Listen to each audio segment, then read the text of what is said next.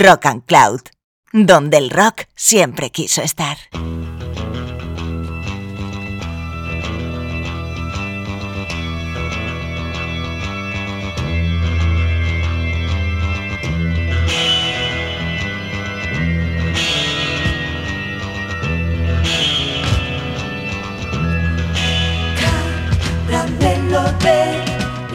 Hola Peña, hoy nuestro caramelo de limón se convierte un poco en pastilla de regaliz. ¿Y por qué? os preguntaréis. Pues nos adentramos eh, en territorios oscuros, que no góticos ni siniestros, porque si decimos cosas de esas, igual se presenta Robert Smith en nuestra casa con los pelos de señora recién levantada de una resaca monumental y nos corre a galletazos. Y es que decimos que nos adentramos en territorios oscuros y mencionamos a Robert precisamente porque estamos ante otro podcast especial monográfico y sus protagonistas van a ser nada menos que The Cure, banda que forma parte de la vida de este que les habla desde mi más tierna adolescencia, cuando me compré su disco Disintegration y un videocassette con sus siempre imaginativos clips. Eso me inició en una banda que yo creía muy pop, pero realmente en The Cure podemos decir que hay muchas bandas.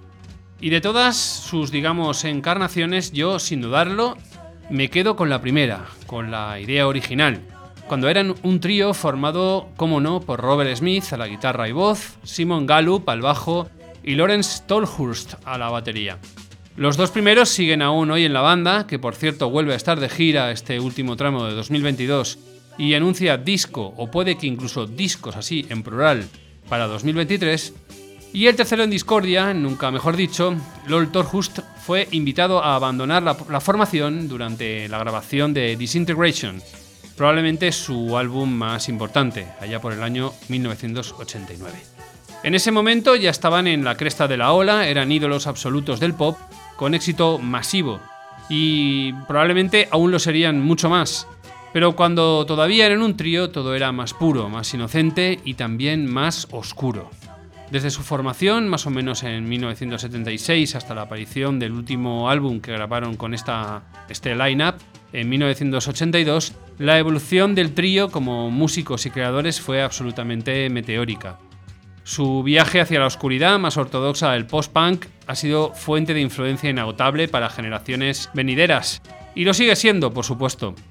Es por ello que nos vamos a centrar en las canciones y los discos que hicieron The Cure entre la aparición de su primer single Killing an Arab y la de su disco más oscuro, que cierra este ciclo y lleva por título Pornography.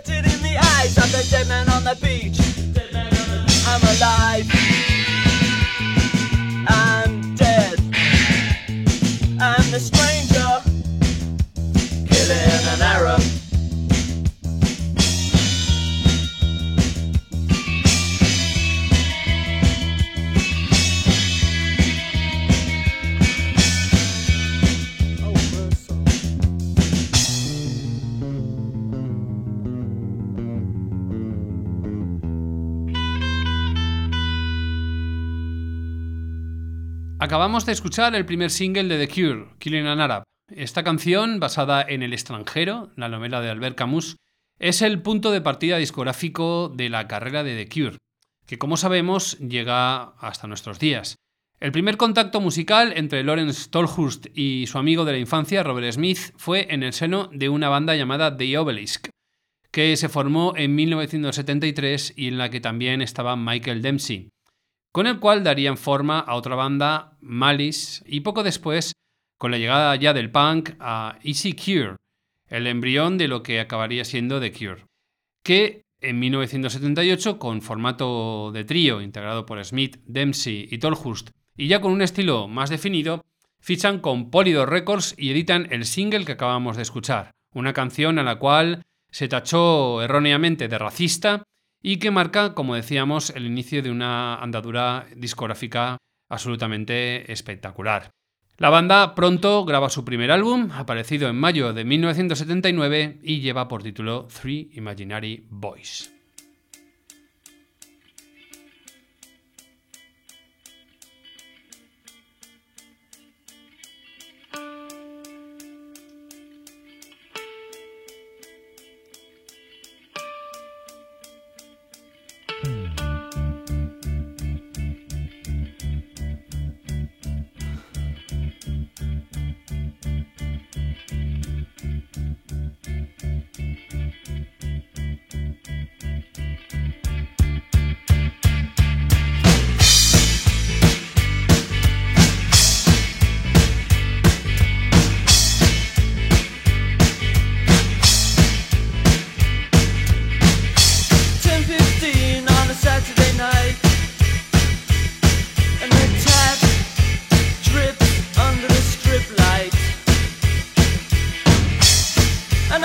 dancing in the kitchen sink.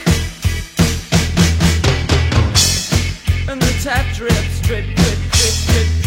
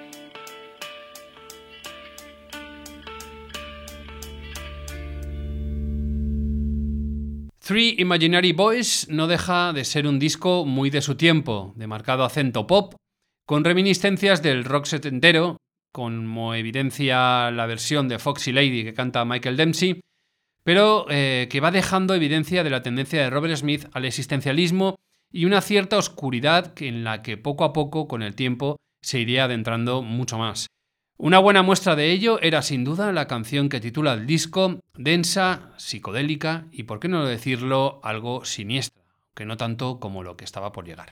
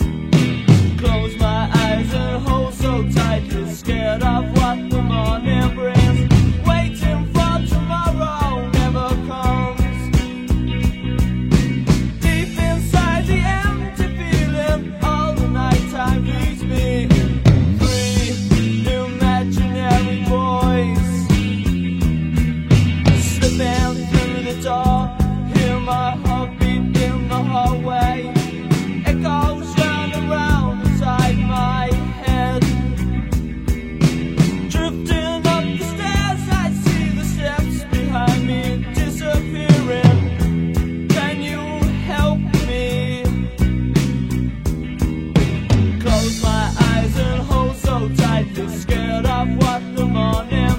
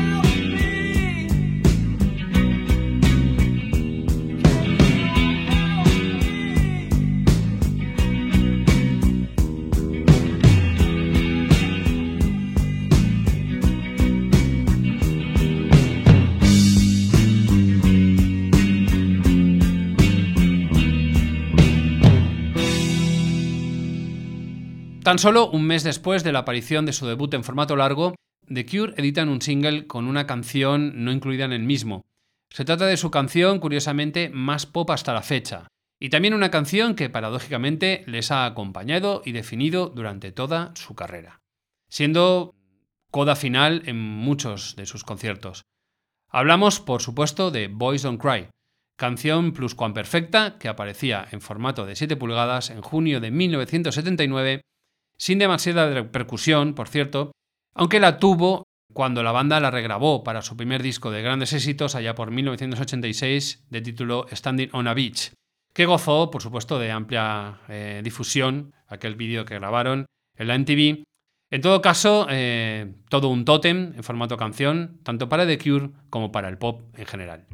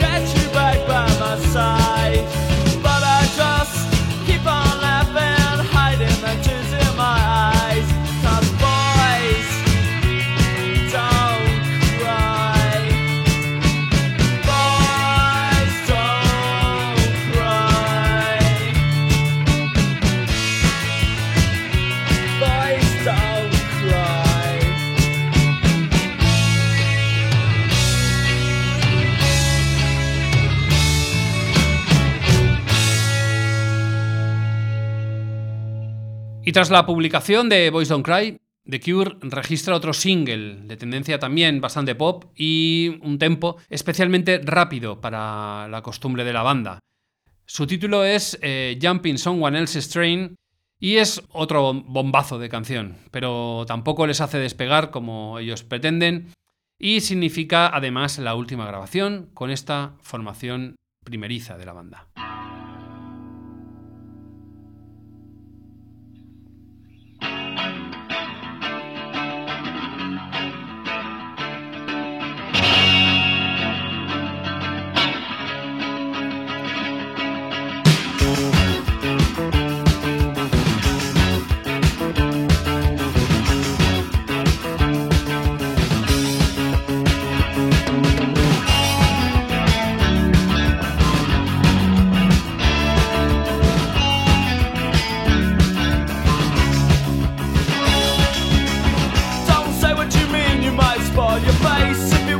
crowd, you won't leave any trace. It's always the same, you jump in someone else's train.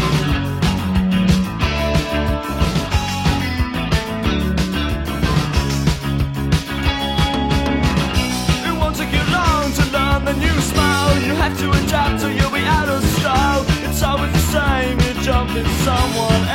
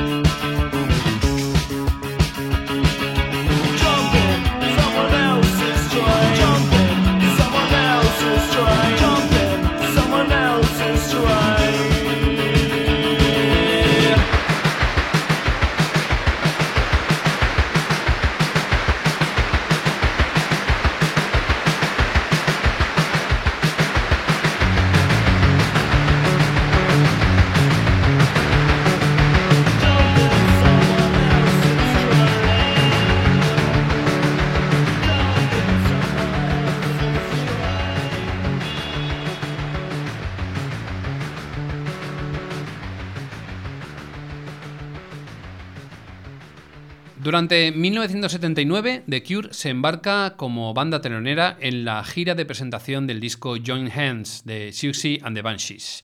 Durante el tour, su guitarrista John McKay abandona el grupo y es Robert Smith quien le reemplaza. Robert se ve sorprendido así por la música tan densa y oscura que hacen Siouxsie Sioux y sus chicos, y empieza a pensar en hacer derivar el sonido de su banda hacia ese estilo. Michael Dempsey, más tendente al pop y al rock, no está muy de acuerdo con el asunto y eso genera unas tensiones que derivan en su abandono de la banda. Le sustituye Simon Gallup, miembro de la banda Magazine Spice, al que conocían de los tiempos de Easy Cure y que contribuye al sonido de The Cure con un estilo plenamente reconocible de tocar el bajo, que se convierte, por supuesto, en pilar fundamental de su estilo. También se une a la banda, aunque no durará mucho, el teclista Matthew Harley, que procede igualmente de la banda Magazine Spice. Con ellos eh, comienzan a pensar las nuevas canciones que integrarán su próximo álbum. Y así, como quien no quiere la cosa, en marzo de 1980 aparece su primer adelanto.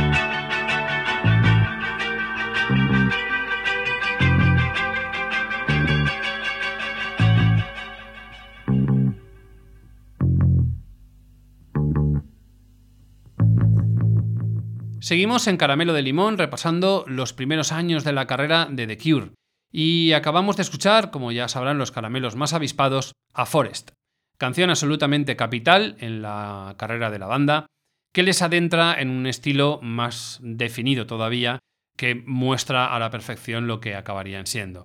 La canción, como decíamos, fue el adelanto en formato single del álbum que estaba por llegar, y sería el primero con Simon Gallup en la formación.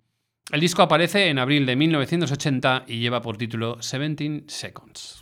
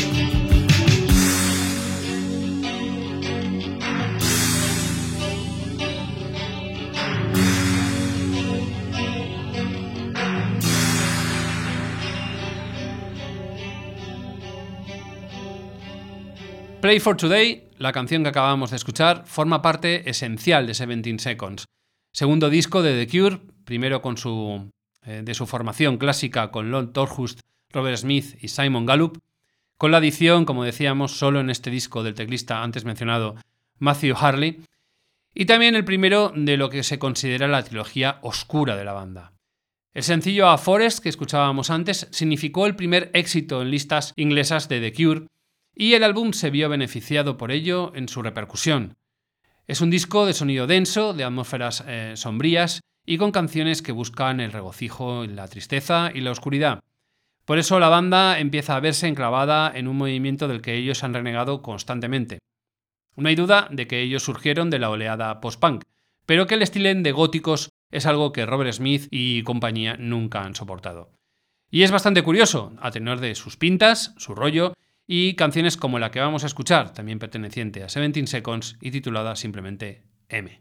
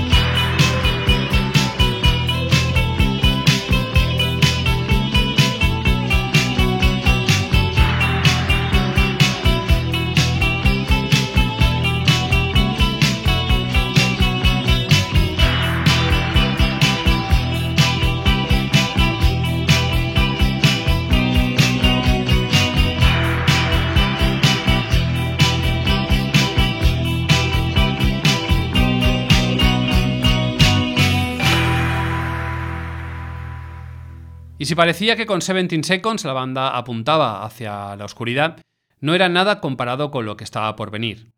El disco de la banda, titulado Faith, está completamente diseñado para dinamitar cualquier expectativa comercial. Es un trabajo gestado en un estado bastante depresivo por parte de Robert Smith y en el que se lleva al extremo la deriva oscura del sonido de la banda. De todo su contenido, sin duda, el single de presentación Primary es lo único con cierta traza de canción remotamente radiable. El resto es para cortarse las venas.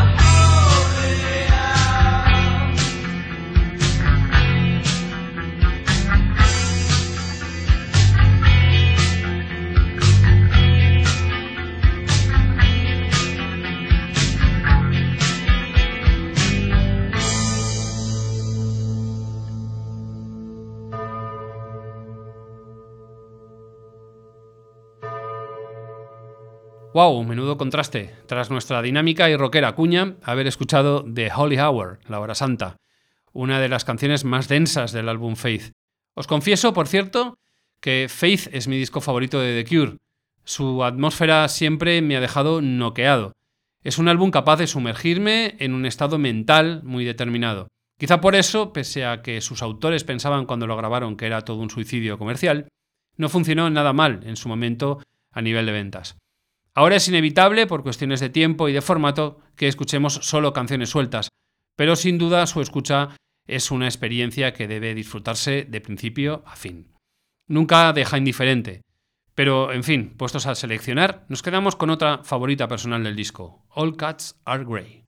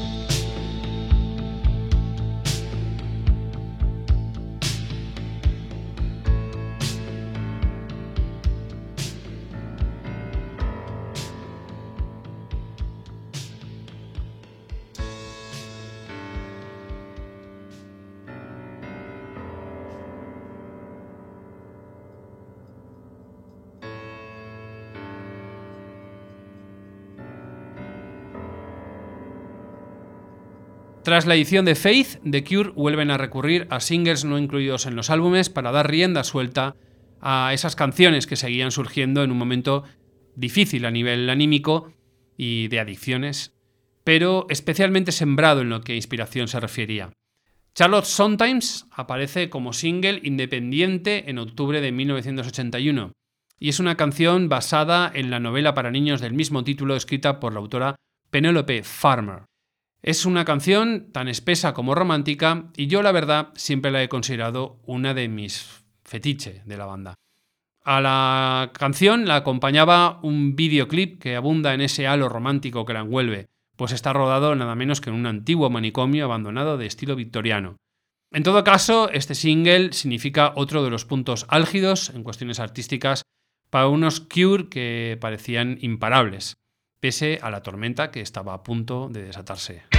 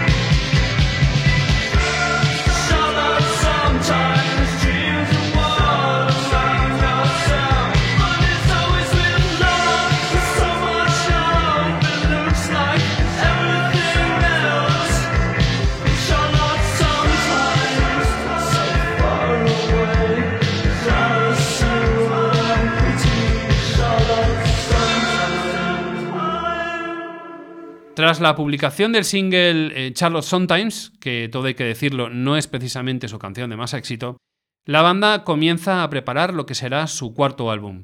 Respecto a ello, Robert Smith diría que tenía dos opciones, o suicidarse o verter toda la angustia que tenía dentro en un álbum. Obviamente optó por la segunda opción, pero ya os podéis imaginar que el resultado no fue precisamente un disco de power pop. Pornography, que así se llamó este artefacto maligno y oscuro como la noche profunda, se inicia con la frase da lo mismo si todos morimos. Y eso, amigas y amigos, es solo el principio.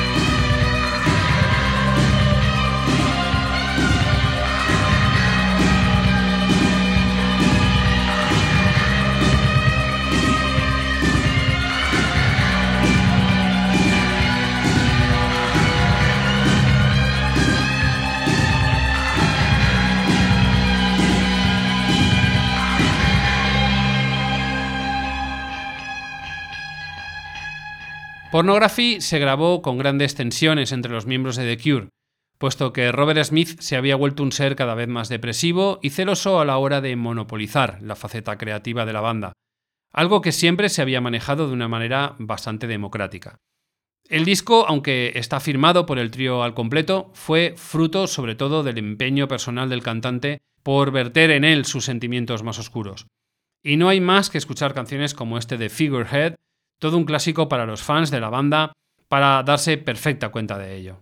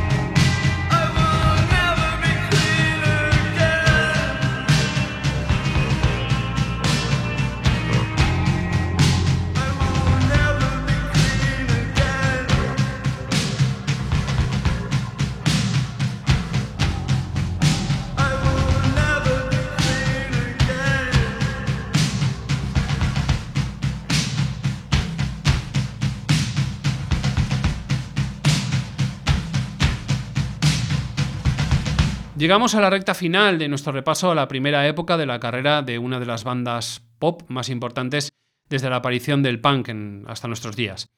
Pornography sin duda cierra de forma brillante una etapa en la que la banda experimentó una evolución absolutamente meteórica.